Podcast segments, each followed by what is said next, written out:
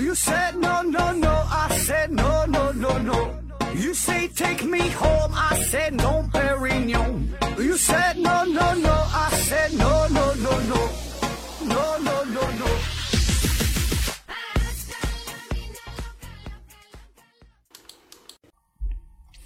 拼命探索，不计后果。欢迎您收听思考盒子。呃，最近这个留言评论比较少啊，大家呢还是多留言，然后呢，争取把咱们这个节目整成 hot 了，就是热呀，热啊，这个也是对咱们这么一个宣传。如果你实在没啥想说的，嗯、你就把一句话拆开来说哈，就一回留一个字儿啊，这样呢留言就显得比较多啊，虽然比较虚伪吧。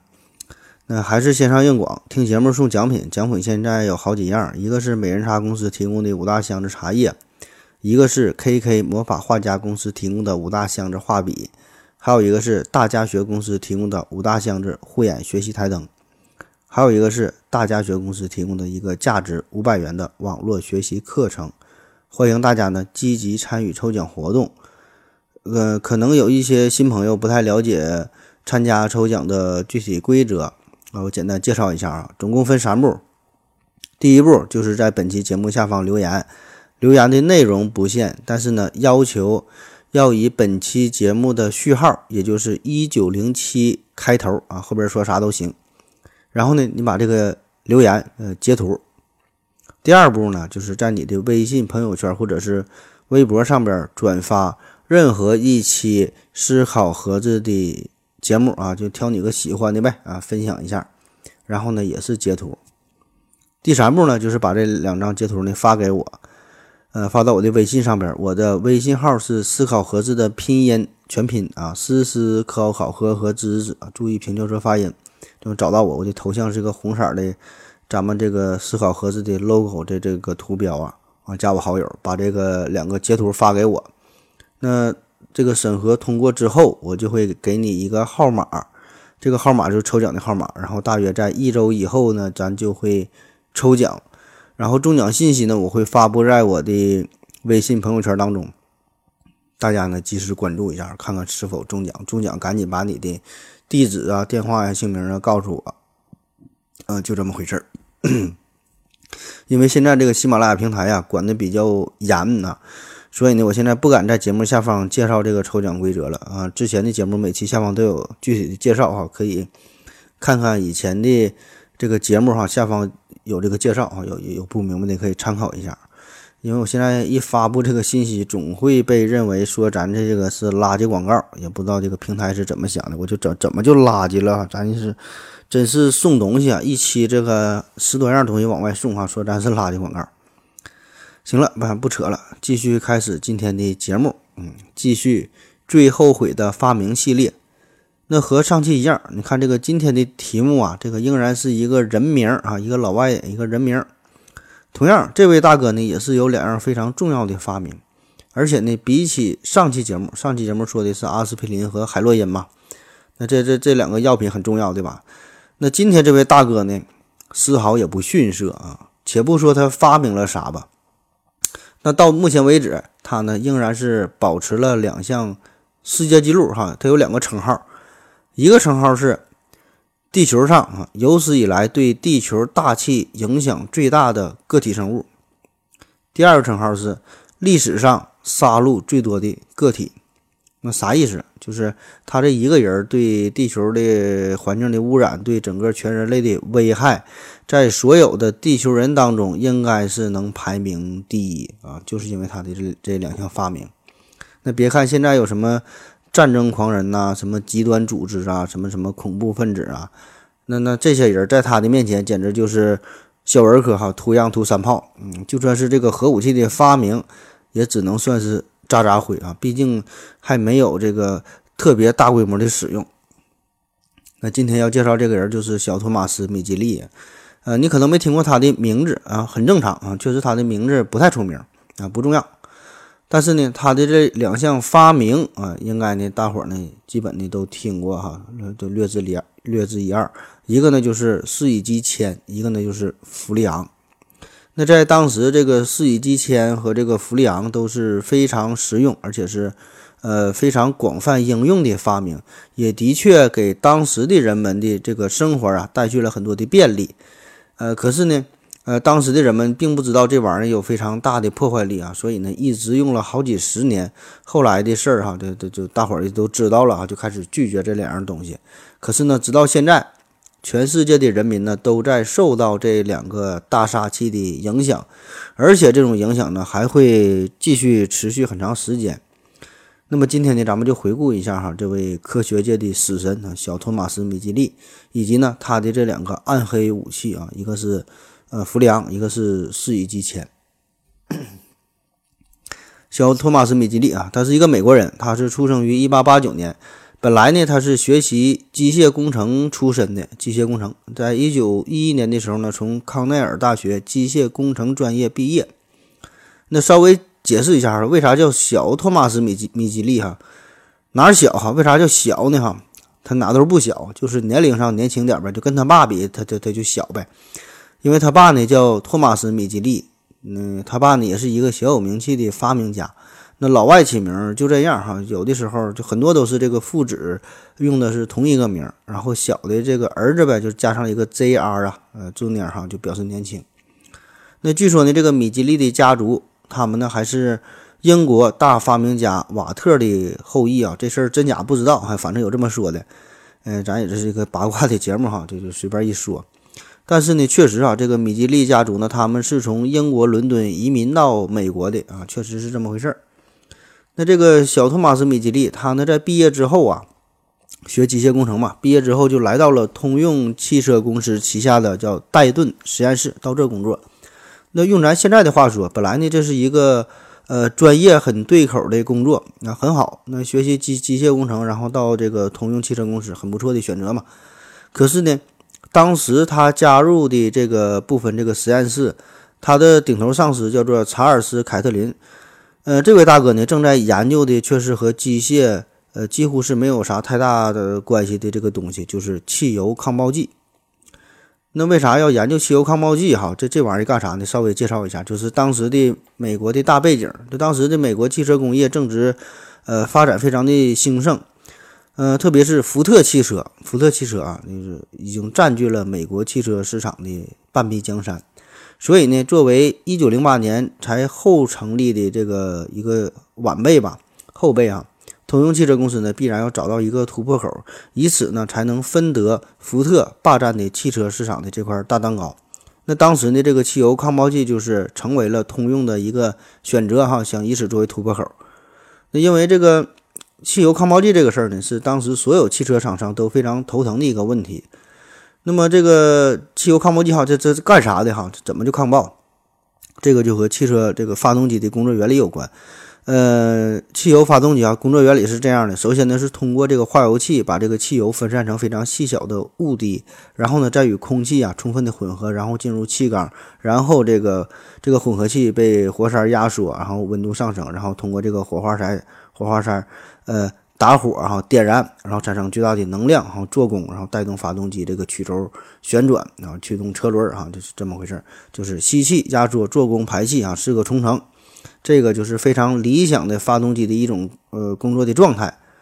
注意哈，那么在这个四个冲程，在这个过程当中，做功这个环节，这个发动机必须呢是由火花塞儿点火，然后实现混合气的燃烧。啊，这个是正常的理想的状态啊，就是并不是靠这个混合气的自然发生的，因为这个过程嘛非常严格，对吧？有着非常严格的时间的限制啊，要不然整烂套了。但是呢，问题就出在这儿，就那个时候的汽油嘛，它直接从这个原油当中提取出来的，就纯纯纯汽油，非常纯，所以呢，它就非常容易燃烧，所以呢，就在这个气缸的工作过程当中呢，就是非常容易发生自燃。就是在这个压缩冲程还没有完全结束的时候，燃烧做功这个冲程它就已经开始，那结果呢就会导致这个，呃，燃烧所浪费的，呃，燃烧所产生的这个巨大的推力就会与这个活塞的压缩运动的方向相反，相反，引起这个发动机的震动哈，这样呢就是会呃。不仅浪费了汽油，而且呢会使这个发动机发出异响，就没法正常的工作嘛。最后呢就会导致发动机的破坏、过度的磨损，这个就叫做呃爆燃现象。那好了，那怎么解决这个问题？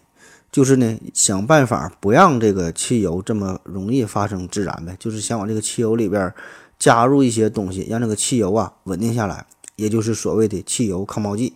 那之前呢，曾经用过这个乙醇呐，还有其他一些东西作为防爆剂加入这个加入在汽油当中，但是呢，整体的效果呢并不理想。所以呢，当时各大汽车厂商都在寻找一种更好的汽油防爆剂。那通用公司呢，自然也不例外。嗯，所以呢，他就成立了这么这么一个这个实验室嘛，哈，就通用公司这个戴顿实验室啊，就负责研究这方面的内容。这个实验室的领导就刚才说的这个查尔斯呃凯林呃凯特林哈啊，这人也非常厉害。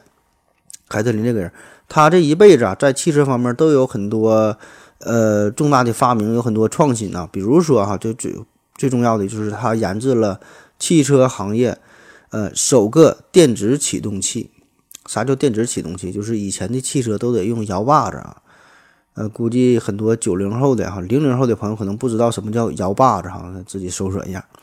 然后呢，就是这个凯特林他给改进哈电子打火。那么这个时候，这个凯特琳嘛正在研究汽油抗爆剂啊这个事儿，然后呢，就是这个小托马斯米吉利也是加入到了这个团队。那这个米吉利一看哈，这个团队研究汽油抗爆剂跟自己这没没什没啥关系啊，一开始他是拒绝的啊。你你你考虑一下我个人的感受好不好，对吧？老子是正经是是正经的这个康奈尔机械工程专业毕业的哈，你研究让我研究化学这玩意儿，完全不懂啊，对吧？但是没办法，这个工作呀，就是这样，对吧？你找个找个正经的工作也不容易，不管你会不会啊，老板给你安排任务，你就你就去做呗。所以这个米吉利呢，就开始自学化学，从这个元素周期表啊开始学习哈，氢氦锂铍硼的，然后呢，着手就研究这个汽油抗爆剂。那么这个时候呢，就看出了他的优势，因为他本身是学习机械工程出身的，那么对于汽车发动机的。构造啊，工作原理啊，自然呢比别人呢会有更深入的了解。同时呢，他也确实很有天赋。那前边说了，他老爹呢是发明家，祖上呢还有这个瓦特这样的大神，所以呢他也就继承了家族非常良好的基因。那很快呢就掌握了化学的相关知识，呃，也发明出了一些这个汽油抗爆剂的呃这些成分哈，有了一些初步的成果。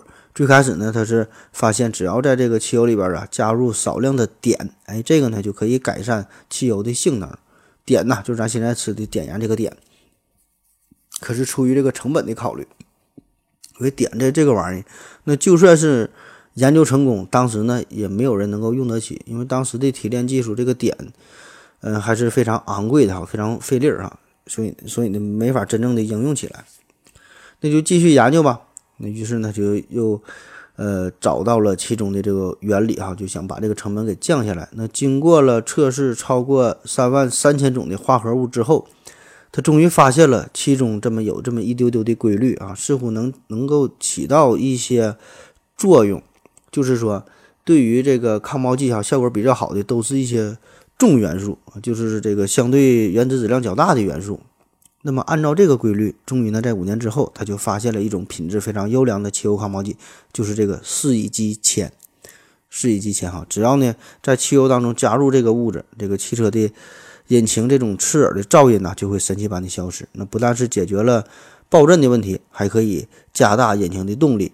而且这个四乙基铅呢，有着它非常巨大的优势，就是合成非常容易，价格非常便宜，用量还非常少。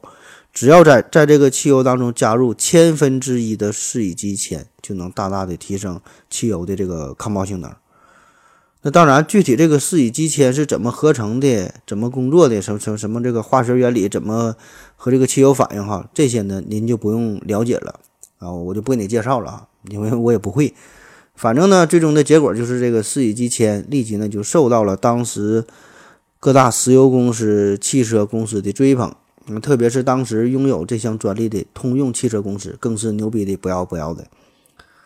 那么，这种感觉哈，就像是呃，当时这个之前说这个拜耳啊，拜耳掌握了海洛因的提取技术一样哈，非常牛逼嘛。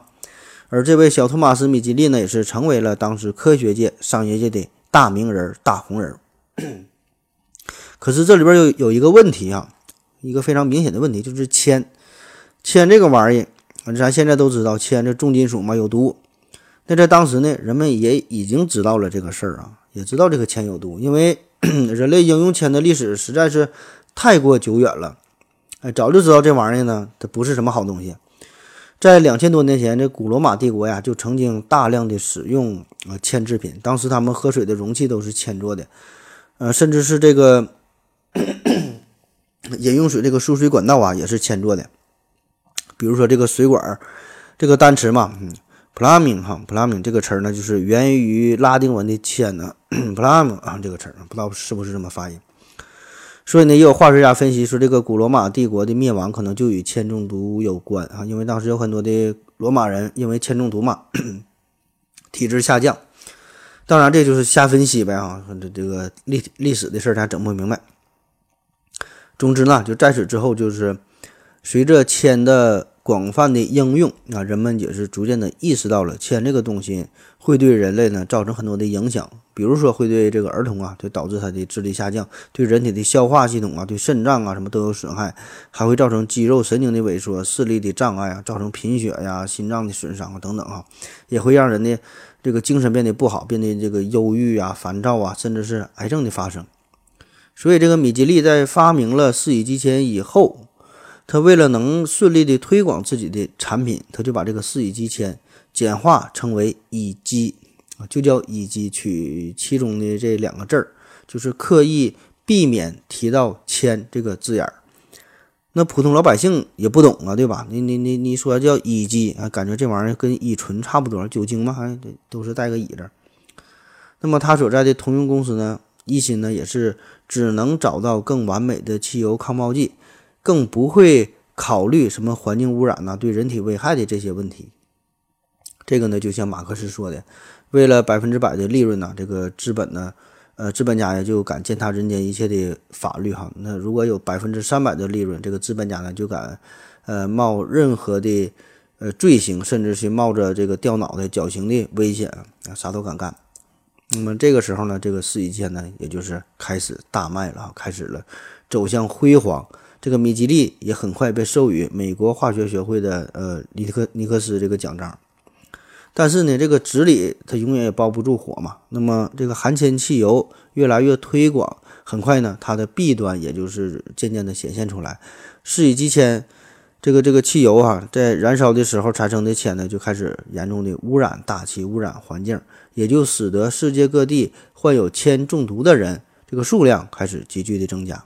那人们对于含铅汽油的质疑也开始逐渐的加重，那就连这个米吉利本人儿，在与这个含铅化合物接触一年以后，也是自己感觉身体这个感觉有点不对劲儿了哈，身体一天不如一天，不得不给自己放了个长假哈，休息休息，以缓解四乙基铅带来的这个压力啊，这个影响。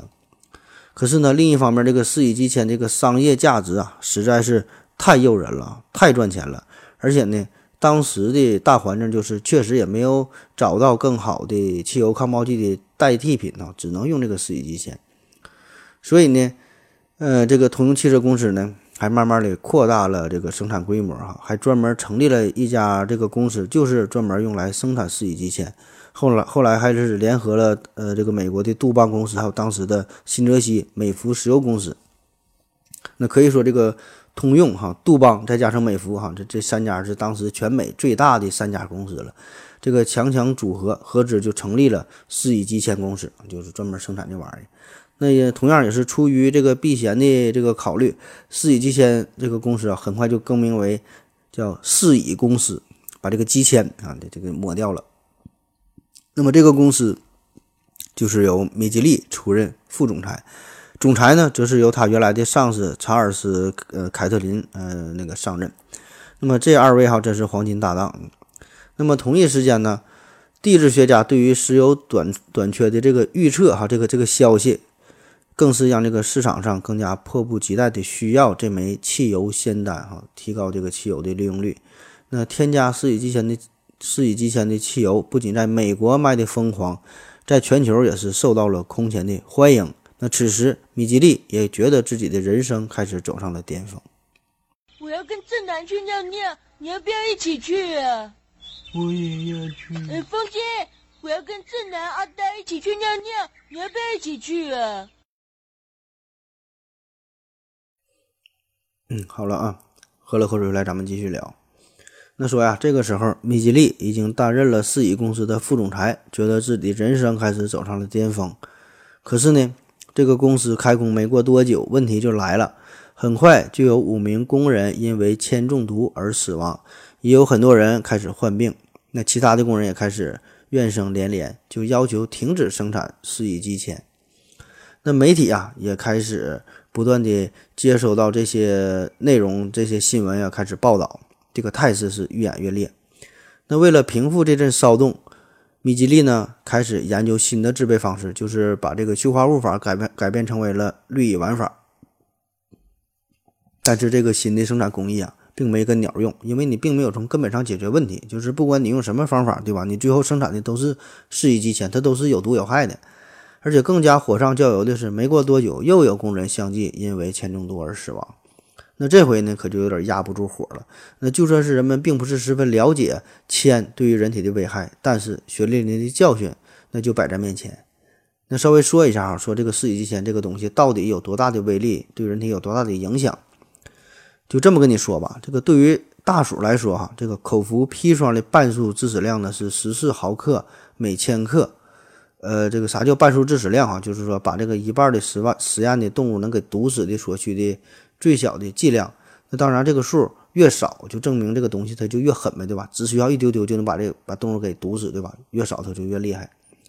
那这个氰化钾，氰化钾它的半数致死量呢是十毫克每千克，而这个四乙基铅它的半数致死量是一点二哈，一点二毫克每千克啊。而且呢，更狠的是四乙基铅，它这个脂溶性非常好，即使呢你不口服，通过皮肤也会吸收，也会致命。啊，就这么跟你说吧。后来这个美国陆军部啊，甚至曾经考虑过要用四乙基铅作为毒气啊。你说这玩意儿它得多狠？那这个可以听一听，回到二零四九的化学武器系列哈，继续复习一下啊，这个化学武器这个事儿。而且这个四乙基铅和普通的铅还不一样。这个普通的铅，这个呢作为一种重金属，呃，在人体摄入之后呢，可以利用这个金属螯合剂进行抢救、进行解毒哈，金属螯合剂。但是呢，对于四乙基铅来说呢，呃，金属螯合剂却没个毛用啊，根本不结合。更狠的是，就是这个四乙基铅进入人体以后呢，有一些还会转变成为三乙基铅。那这个东西还可以穿透血脑屏障，直接影响中枢神经系统，让你变得兴奋、变得易怒、变得暴躁，甚至呢是改变你的人格。所以，面对这个接二连三的工厂这个工人的死亡啊，那就算是米吉利以及通用啊，以及整个汽油汽车这些大厂商都在极力掩盖四乙基铅的毒性，但是哈，那工厂里的这些工人他也不是傻子，眼看着这种防爆剂里边你就加入了大量的铅，眼看着自己的工友不断的死亡，而且呢，大家虽然嘴上不说，但是身体也是很诚实，对吧？大家的身体都会感觉越来越不舒服。那么这个事儿就开始越闹越大，最终呢也是引来了越来越多哈很大的媒体的关注。嗯，当时这个《纽约时报》这个头版头条上他就写到了，说工人们开始变得烦躁不安，开始歇斯底里啊，开始喊叫，他们从病床上跳了起来，开始砸光所有的东西，他们疯了哈，就是因为这个四乙基铅的影响。那有些患者在死亡之前，体温呢甚至呢高烧到四十三摄氏度。那虽然四乙公司呢这边是极力的否认哈，这个发言人。呃，还还说呢哈，说这些人呐，他他们精精神失常，可能是因为工作太累了，跟这个铅中毒一毛钱关系也没有。嗯，你虽然这么说，但是谁信呢？对吧？这个场面是越来越失控。那面对这种局势怎么办啊？这个时候那就需要危机公关了啊！危机公关，这这不是现在的事儿哈，早就有哈。那个是凡是但凡是公司遇到点事儿哈，出点问题都得需要危机公关。那这个说这个小托马斯米基利，他绝对是一个一流的、非常成功的化学家，也是一个一流的、也非常成功的商人，也是一个一流的营销大师，也是一个一流的公关大师。他呢就果断的召开了记者的这个记者新闻发布会，就是想要当面呃破除你们所有的这些质疑声。可是啊，在这个发布会上，那这帮记者可是老损了，毫不留情啊，各种犀利的问题啊。怎么狠怎么损，就问啥就往你心窝子上问哈，就往你祖坟上刨。这个米吉利啊，当时也是真是有点招架不住了。那为了能够从根本上打消公众的疑虑啊，这哥们真是豁豁出去了。咱就啥也别说了，你也甭问，我也甭说，你就看我的表现吧。这个米吉利就当着所有人的面，拿起了一瓶四乙基铅，就倒在了手上，反复的揉出来几下，然后大口大口的呼吸着四乙基铅挥发的气体。整个这个过程持续长达一分钟。然后呢，还云淡风轻的表示：“老子这么玩可以玩一天，你们愿意看我就给你们演。我平时都是用这玩意儿当香水的呀。”当时所有人都看傻了哈，这个在场所有人都都被他的举动所震惊了，大家开始相信了，这玩意儿应该是挺安全吧，对吧？不然呢，谁能拿自己的生命来开玩笑啊？这不这么挣钱不要命了？那于是这帮记者们也是来了一个一百八十度的大转弯，纷纷呢，呃，表示哈，这个总算是认识到了事情的真相啊，为自己曾经这种非常幼稚的行为、幼稚的想法呃道歉哈。那这时候，小小托马斯·米基利点了点头，拍了拍这帮记者的肩膀哈，你们这些年轻人哈，图洋图山炮了，不要再听风就是雨，不要总想搞个大新闻，将来报道上出了偏差，你们可是要负责的。可是你别忘了哈，咱之前说了，这个四乙基铅这个东西，它是可以通过皮肤吸收摄入的。那当时工厂里这帮工友那死的都老惨了，所以呢，这场表演。也纯纯是靠着小托马斯·米基利的这种非常坚强的意志品质，给硬撑下来的。男人嘛，就要对自己狠一点，对吧？起码呢，也要坚持一分钟啊，起码也得坚持半冬以上啊，对吧？但是呢，在送走了记者以后，这个小托马斯·米吉利呢，就倒在了地上啊。这个还不算，也因为他的这个疯狂六十秒啊，他花了一年多的时间，都在迈阿密是休养啊，这个这个疗养治疗啊。那后来呢？他在自己的日记当中也回顾了这段事儿，他就写道：“我发现自己的肺呀受到了严重的影响，我不得不放弃手头上所有的工作，好好呼吸一下新鲜的空气啊！这个才是才是他的真心话。那好在他是捡回了一条狗命。按照正常人的思维，这个小托马斯·米基利经历了吸食四乙基铅的才艺表演之后，那已经是名利双收。”而且呢，一次次的被推上了风口浪尖啊，也是差点失去了性命。那么现在呢，按理来说，对吧？他就是应该回到乡下，呃，养老，然后呢，这个隐姓埋名，对吧？过上一些荒淫无度的幸福的生活，对吧？挺好的，嗯，啥也不缺了。可是呢，天才毕竟是天才，他的想法和咱们普通人不一样，他的生活和咱们也不一样，想低调，实力也不允许。那么。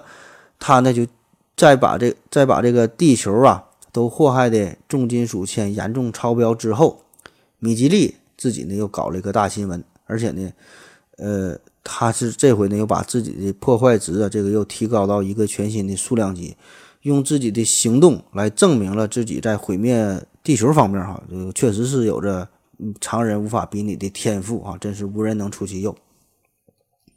书接前文呢，说这个米吉利他在迈阿密。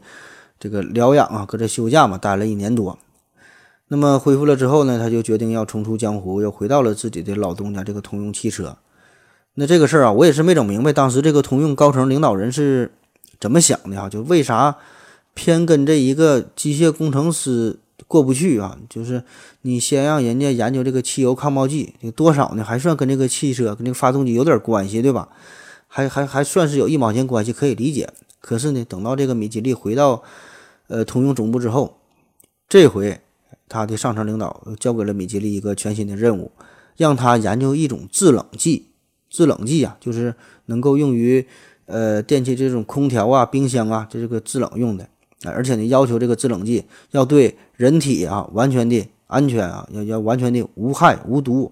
你可听好了哈，当时领导说了，是要对人体安全无害无毒。那说制冷剂这个事儿哈，再稍微介绍一下。这个咱之前有一期节目专门讲过，叫“漂亮的不像实力派”。呃，提到一个人叫做呃威利斯·开利哈，开利就是咱现在每到夏天，咱都会感叹嘛，说咱们的命啊都是开利给的哈，因为他是发明空调嘛，这个空调之父。那还有一个就是呃 WiFi 之母哈，海蒂拉玛啊，这这这两位漂亮的不像实力派。那么无论是这个空调还是这个冰箱当中呢，都会用到这个制冷剂。可以说，这个压缩机这个是空调的心脏，那么制冷剂就是空调的灵魂。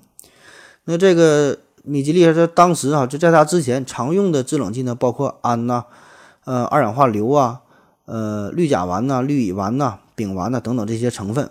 具体怎么回事咱不用管，反正这些东西无一例外。都有着非常显著的一个缺点，就是要么它们有着非常刺鼻的气味，要么呢就是有剧毒，要么就是易燃易爆啊，或者呢是有很强的腐蚀性。所以这些东西一旦泄露之后，这个后果是不堪设想。那比如说，在一九二九年，克利夫兰呢就曾经发生过一起冰箱制冷剂的泄漏的这个这个事故，哈，造成了一百多人的死亡。所以呢，这个时候人们就急待要找到一种更安全、更无害的制冷剂。那么通用汽车呢，自然也是注意到了这个研究领域，就安排这对黄金搭档哈，就是之前说的查尔斯·凯特琳和这个小托马斯·米吉利哈，这这对组合让他研究这个事儿。那当时这个小托马斯·米吉利的内心呐，呃，再度崩溃啊！大哥哈，我真是学这个机械工程出身的，你不能天天把我当化学家用啊，对吧？那怎么办？领导交给的任务一定就要完成啊！哎，米吉利就继续发挥他强大的自学能力啊，又回到家拿出了元素周期表再看一遍哈，氢氦锂铍硼碳氮氧氟氖啊，开始学啊。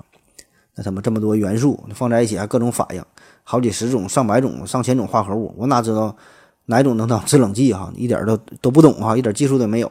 那看着看着呢，哎，他还真就找出了一些规律，在元素周期表右边的非金属元素呢，可以生成气态的化合物，而且呢。卤族元素的化合物呢，一般呢不易燃。那米吉利呢，就依照这个规律，就开始有针对性的研究。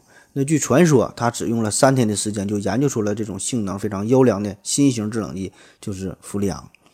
那其实氟利昂这个叫法吧，有一些歧义啊，起码是翻译成汉语之后，它这个意思，呃，起码有三种。这第一种呢，是从非常广义上来说呢，它是饱和烃，主要就是甲烷、乙烷、丙烷，饱和烃的卤代物的。中称哈，就就叫这个氟利昂，主要呢包括四大类。那么从相对狭义上来说呢，它主要呢就是指这四类当中的一类，就是氯氟烃。氯氟烃，呃，当然还有更狭义的，就是专门指这个氯氟烃当中的一元，叫做二氯二氟甲烷，缩写呢叫二十二，就是无色无味，几乎没有毒性，化学性质非常稳定，而且基本是不可燃的，几乎是非常完美的制冷剂哈。把它呢专门呢叫做氟利昂。呃，反正这个事儿大致了解一下就行了。那在当时这个米吉利啊，这个氟利昂发现不久之后啊，在一九三零年，他就在美国化学学会上就公布了自己的这个研究成果。那这个氟利昂呢，也开始正式的走入人们的视野。那为了让这个氟利昂啊，能在公众当中呢尽快的得到推广，打消大家的疑虑，对吧？毕竟他之前的这个世纪之前的事件，不得不让人们对他的这个发明啊，得小心点啊。那于是乎，这个米吉利呢，又又召开了一个新闻发新闻发布会，又这个故伎重演啊，又是深深的吸上了一大口氟利昂，并且呢是朝这个蜡烛啊吹了过去。那么这个事儿就证明了，第一，这个东西呢是没有毒的，对吧？人体吸入没事儿。第二，就说这个东西它是呃不可燃的，吹向蜡烛呢也没有燃烧。呃，但是很幸运哈，就这次呢，这回这个着实小能手这个米吉利呢，呃，他。成功了哈，这个氟利昂确实是对人体无害，你吸一口对人体确实没有什么影响，而且它真的是不易燃啊，就是无害、安全啊，都都都做到了。那么他的这个推销表演可以说是相当的成功，人们的疑虑呢也是被彻底的消除掉了。米吉利也很开心哈，这回自己也不用去迈阿密再休养、再再再度假了。那这个氟利昂很快的也就以非常优优异的性能。就取代了当时其他所有的有毒的，要么就是呃这个有腐蚀性的啊易爆的这种制冷剂，好成为了最主要的制冷物质。特别呢，在此后是一九三三年，在芝加哥举办了举办了一次世博会。那在这次世博会上，米吉利是出尽了风头。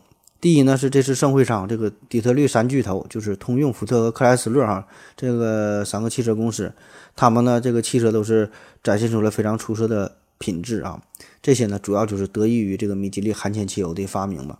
那另外一个技术呢，一个新技术就是以氟利昂作为代表的，呃，这个电冰箱啊，呃，空调的使用。那么这些就让人们对新生活产生了非常美好的希望。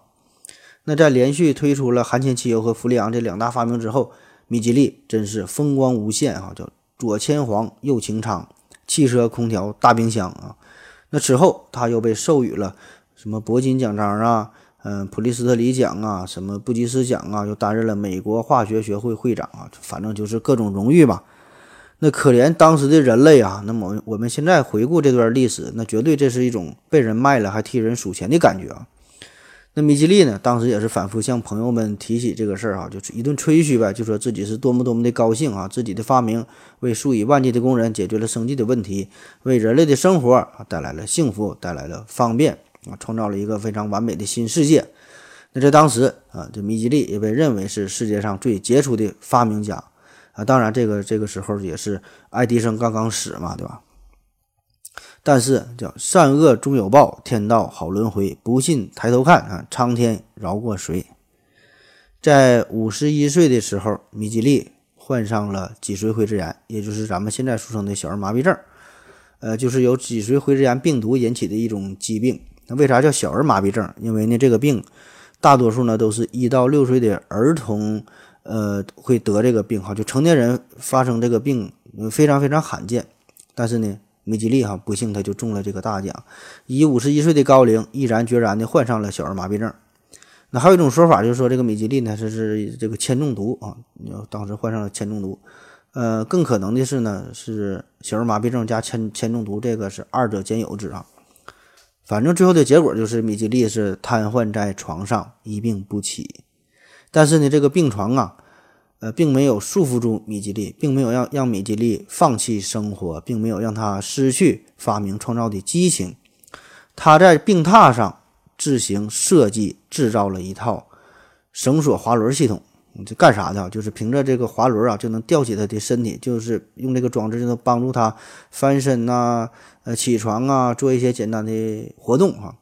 可是大难不死，早晚得死啊！让人没想到的是呢，就是。米吉利呢，最后是因为这套滑轮装置没太好用，就缠住了，就是把他活活的就给勒死了啊，享年只有五十五岁。那这个大发明家啊，发明了有毒的化合物哈，杀人无数啊！这位科学家最终呢，是用自己的这套发明这个装置结束了自己嗯比较年轻的生命吧，只有五十五岁。要说这个杀人狂魔哈，要说这个发明家这个这个发疯起来，真是连自己也不放过啊！可惜了这位学习机械工程出身的大师，最终呢还是死在了自己的专业上。但是米吉利他的这个创意啊还是很好，被很多的后来被很多的这个医院呢就借鉴呢借鉴呢，不断的加以改进，然后呢才有了现在这个方便病人的多功能的这个病床啊。也是给给后人带来了很多的启示。这个发明家就是用自己的生命，哈，就是在自己生命的最后一刻临死之前，也要做出自己的贡献。那事已至此，本来呢，这一切哈就应该画上了一个圆满的句号。人都死了，我们也没有啥可说的了。但是米吉利啊，他可不是一般人。虽然米吉利永远的离开了我们，可是呢，他留给了我们这一坨烂摊子，哈，呃，留给后来一代又一代的人类去努力的去。解决这个问题。好了，咱们再休息一会儿。我要跟正南去尿尿，你要不要一起去啊？我也要去。哎，风心，我要跟正南、阿呆一起去尿尿，你要不要一起去啊？嗯，尿了个尿回来，咱们继续聊啊。嗯，说说这个米吉利留下的这堆烂摊子。那先说说弗利昂这个事儿啊，这个弗弗利昂。这个米其利呢，他真是兑现了自己当初的诺言，因为当初领导对他说了，让他发明一种安全的、对人体无害、对人体无害的制冷剂。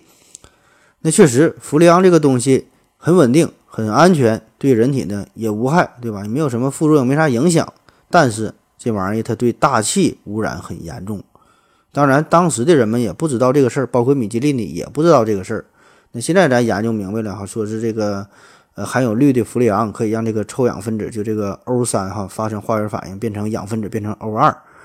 这个臭氧层啊，这是地球的保护伞，说这个臭氧层的减少会使得到达地球表面的紫外线啊越来越多，给人类啊、给动植物啊造成非常严重的影响，会让人呃患什么皮肤癌呀、患白内障、白内障的概率增加，会导致农作物减产啊，还会使很多生物啊大面积的灭绝、死亡。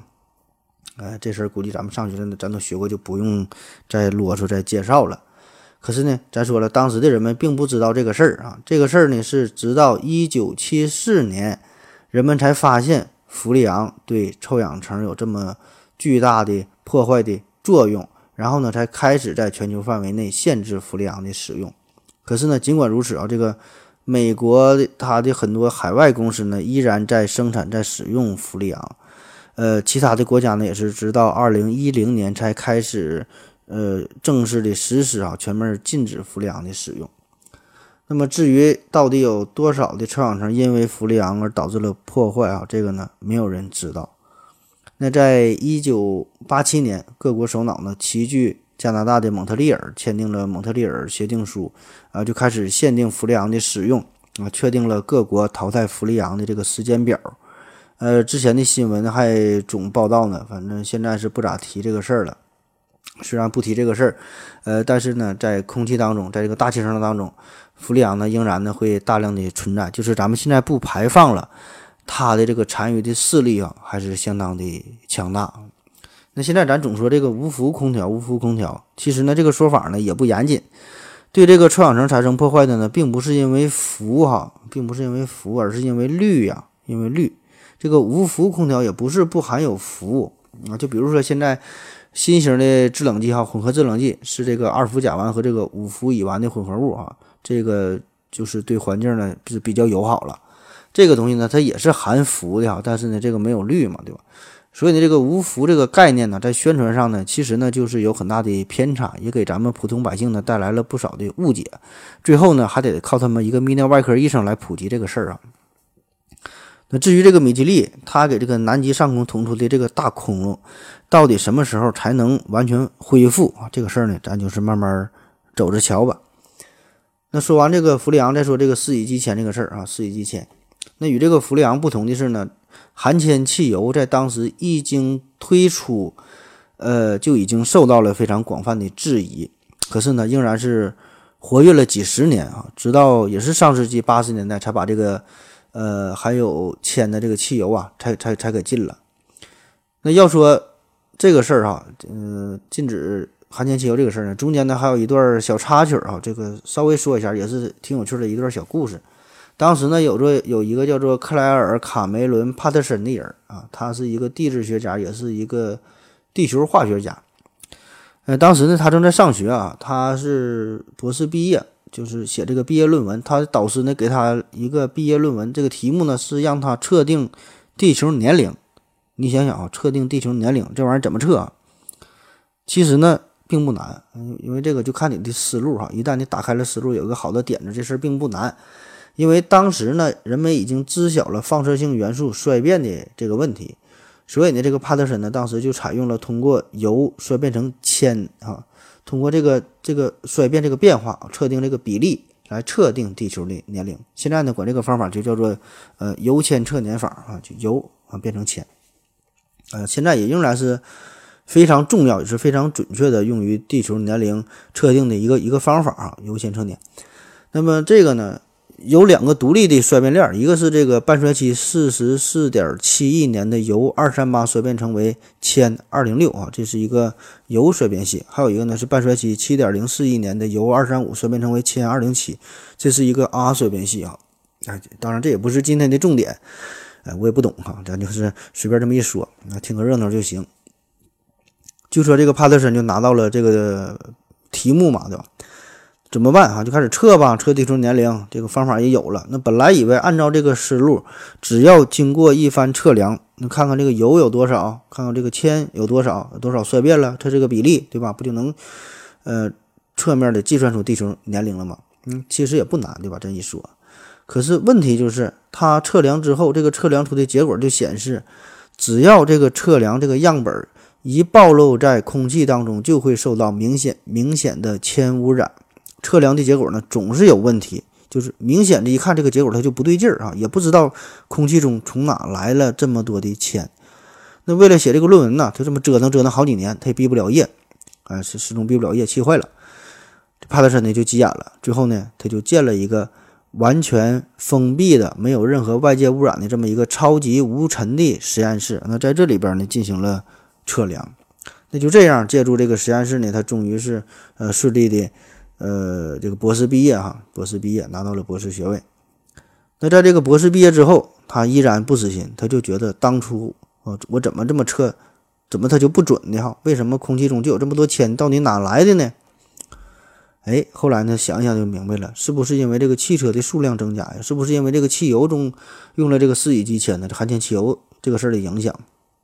注意哈，这个时候是一九五三年，那距离当初一九二三年乙基汽油的使用哈发明使用到现在到那时候已经是三十年了。那怎么才能去证明空气中的这些铅就是由于四乙基铅汽油所带来的呢？他就想到了一个办法啊，他就来到了格陵兰岛去赚取冰核，因为格陵兰岛这个地方常年低温嘛，所以呢落下的雪呀从来也不会融化。而是呢，一年又一年的积累起来，所以呢，通过对格陵兰岛这个冰河样品的测定，就看看这里边铅含量的变化，那么呢，就能够反映出不同年份当中大气当中这个铅的含量。那最终得到的结果是令人震惊的，很明显哈，就是在一九二三年之前，大气中是不含有铅的，或者说呢，是用普通的设备，呃，几乎是检测不出这个含铅的这个成分。而从这个一九二三年之后，这个铅的含量那就是大幅度的增加。那么这个事儿就足以说明，当时地球当中这个大气的这个铅哈与这个含铅汽油是有着非常明显的直接的相关性了。那么这个问题哈一公布出来，这个四乙基铅的这个危害，呃，就是正式的公布于世，而且呢有了一个确凿的证据。那面对这么强有力的证据。几大利益集团，就这个汽车公司、汽油公司呗，这下呢，这些也是终于挡不住铁一般的事实。那怎么办？拿钱平事儿呗。那几大公司马上就找到了帕特森啊，就说：“大哥哈，这事儿呢，你咱考虑考虑哈，咱能不能往下压一压？你就你论文你不能这么写，不能这么写啊，这事儿不能这么报啊。你就别再瞎他妈宣传了哈，否则我汽油卖不出去了，汽车卖不出去了。你要多少钱，您就开个价。”都好研究哈，这事儿都好说，但是这个帕特森这人啊，也是挺梗的。这事儿啊，根本就不是钱的事儿啊，态度非常的坚决。那这几大公司一看你既然这么固执啊，那只好从其他方面下手了。这些公司呢，很快就搞定了其他的学校啊，各个部门啊，呃，各个媒体呀，哎，反正呢，除了帕特森，其他方面全都搞定了。那么这个时候呢，帕特森呢瞬间就变成了孤家寡人哈，舆论呢也开始反对他，学校呢也反对他，各个公共部门啊，各个科研基金呐都反对他，都和他成了敌人。他申请的课题，呃，也是没法完成啊。他的朋友呢也开始劝他，你就放弃吧，嗯，你自己一个人与这么多公司啊，与与与与这个这么黑这么黑暗的势力和斗争哈，也不会有好结果。这帕特森呢也曾经想过要写一本书，来表述一下这个铅呐对环境的。影响啊，但是他这个书他根本他也发表不出去。那就这样，他就坚持了很多年哈，一个人战斗了很多年，终于美国人开始意识到了，呃，这个含铅汽油这个东西对环境的巨大的危害。那这个时候已经是一九七一年了，美国国家科学研究委员会才成立了大气层铅污染的一个座谈小组。那在一九七三年。美国国家环境保护局啊，终于是宣布了将逐步让美国的含铅汽油啊使用量呃逐渐的减少。那最终呢是在一九八六年哈，全美呢是开始停止使用含铅汽油。但是呢，这个时候这个铅的使用以及呢它带来的危害啊，已经是遍布了世界各地。那不管是这个铅污染也好，还是之前说的这个氟利昂污染也好。这些呢，就是到现在他们的这种危害呢，也是已经形成。那至于怎么去解决，怎么去修复啊？我们现在呢，没有什么特别特别好的办法哈。我们现在能做的呢，只是停下来哈，不再去更多的破坏，不再去更多的污染。但是呢，仍然没有更好的办法，就是彻底的解决这个历史遗留问题哈。也许啊，这个问题呢，只能是留给时间去解决。这个就是人类最后的也是非常无奈的一个办法了。那比起上期节目，上期节目说的是这个霍夫曼哈，他是发明了海洛因，发明了阿司匹林。那这位大哥哈，这个人家那真是纯纯的出于好意，对吧？呃，他也不知道这个海洛因有这么大的危害，真心不知道啊，就是想这个治病救人，想研究点好东西。但是呢，今天这位米基利，呃，他的这这他的这个人格就显得稍微有点复杂了啊。嗯，对于这个氟利昂的研究，这个。当时他是真心不知道这个东西对环境有这么大的危害，虽然呢是挂上了历史上对大气环境污染最大的科学家这个称号，但是呢这个确实不是他的本意啊。但是哈，另一方面就是这个四乙基酰这个事儿哈，四乙基酰汽油，他这个发明呢就是有点明知故犯了，嗯，对吧？你他他早就知道，谁都知道铅。污染严重啊！他自己呢也是用自己的身体切身的也是感受到了铅对自己的影响，但是呢就是没有办法哈，继续呢走了下去。嗯，这个也就是你作为一个化学家，作为一个发明家，作为一个科学家，个人的能力呀也是太过有限，对吧？总会呢受到经济、政治啊周围大环境很多很多因素的影响，很多势力的裹挟，不是你自己一个人能说的算的。所以呢，这玩意儿，这个咱也没有必要过多的去批判谁，呃，过多的去为谁去洗白，对吧？这个事儿呢就已经发生了，咱们呢就是把这个故事呢尽量真实的、有趣的，呃，描述一下哈。嗯，剩下的就是说留给我们一些启发，让我们呢去弥补这些错误。那科学发展的历程呢就是这样，总会呢有一些错误的出现，这个错误它会超出呃。当时这个时代所有人们的认知哈，不管你是多么伟大的牛人哈，嗯，这个问题在当时并不觉得它是问题，所以呢，直到会过了很多年之后，这个问题才是逐渐的表现出来，那我们呢会觉得悔恨不已。所以呢，我做了这一系列节目嘛，对吧？这个叫最后悔的发明，也是让大家从不同的视角去看待一下这个科学的历史啊。咱们这个进程就是这样，就是并不是每一项发明都像我们想象中的。那么的美好啊，会给人们带来福利。呃，有一些发明呢，可能就不是那么好了，对吧？可能说最后悔这个发明，这这个有点过分哈。但是呢，呃，总会我们，总归我们呢会吸取一些教训，总结一些经验，对吧？那我们过去啊，也包括现在有很多国家也是为了发展经济嘛，也会选择叫先污染后治理，呃，走这个路线。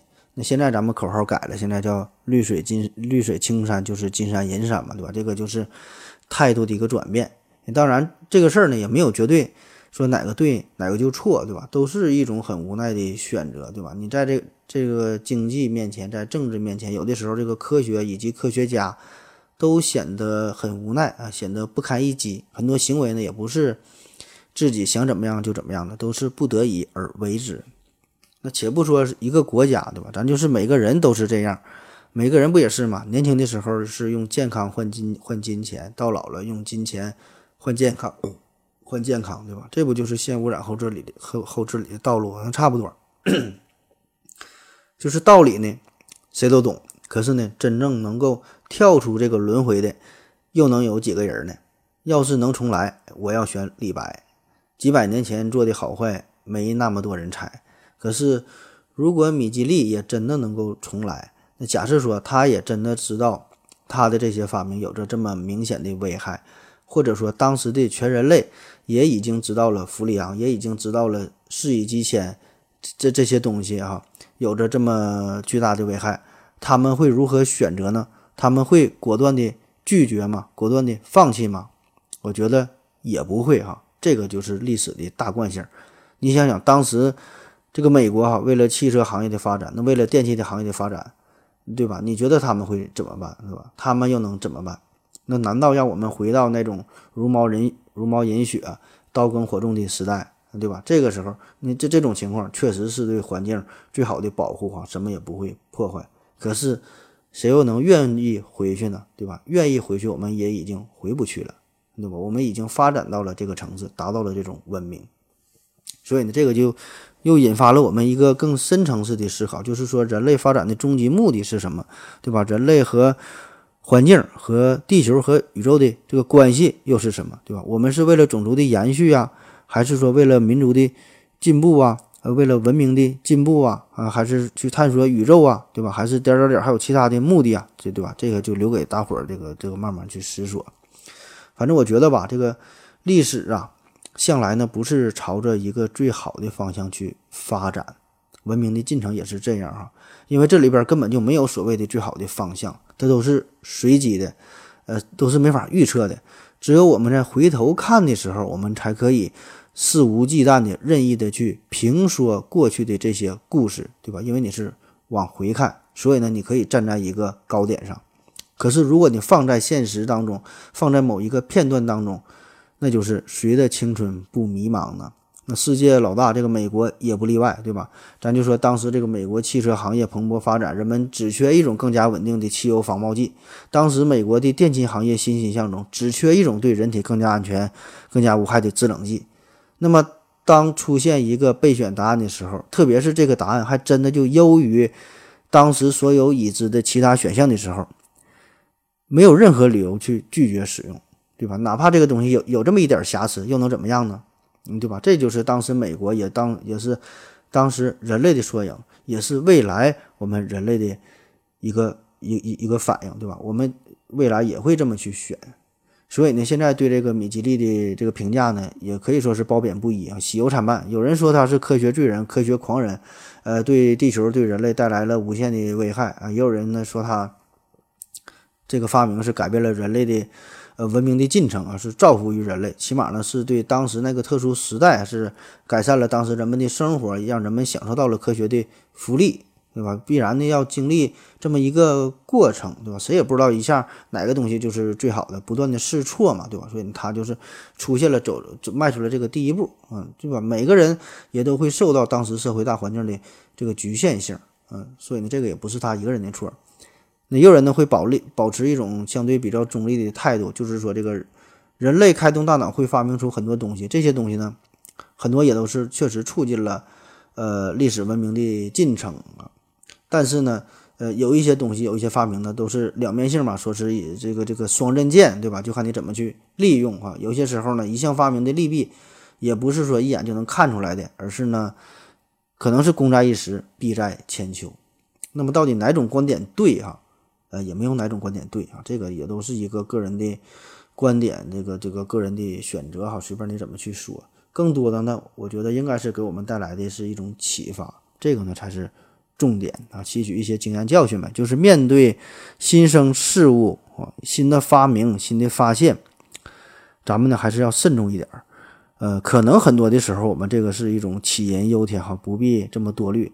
可是呢，有些时候，也许你一不留神，就会把全人类就给毁灭了。好了，感谢您的收听，谢谢大家，再见。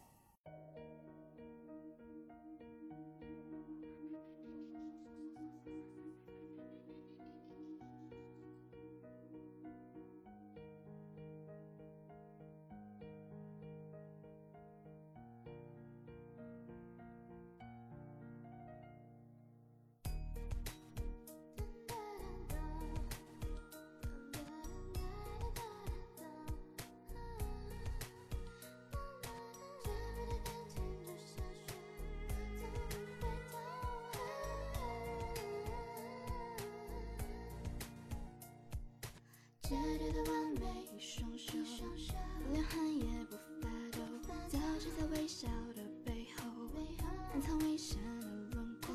在你最放松的时候，绝不带着任何感情就下手，从来不回头。开始的感觉不会痛，不会痛，放大的瞳孔就像做梦，幸福的错觉，很温暖，很包容。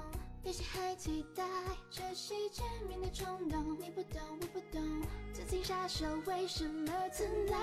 因为爱还是未知的未来，心情放松摇摆，在你三百里之外，数着心跳等待，所有念头全抛开，锁起来，进来，这美丽的悲哀，这是爱就是爱，全世界都不明白心情停止摇摆在你三百里之外感觉饥饿难耐需要你填满空白锁起来进来这美丽的悲哀这是爱是爱只有你明白完美一双手不发抖在微笑的背后暗藏危险的轮廓在你最放松的时候绝不带着任何感情就像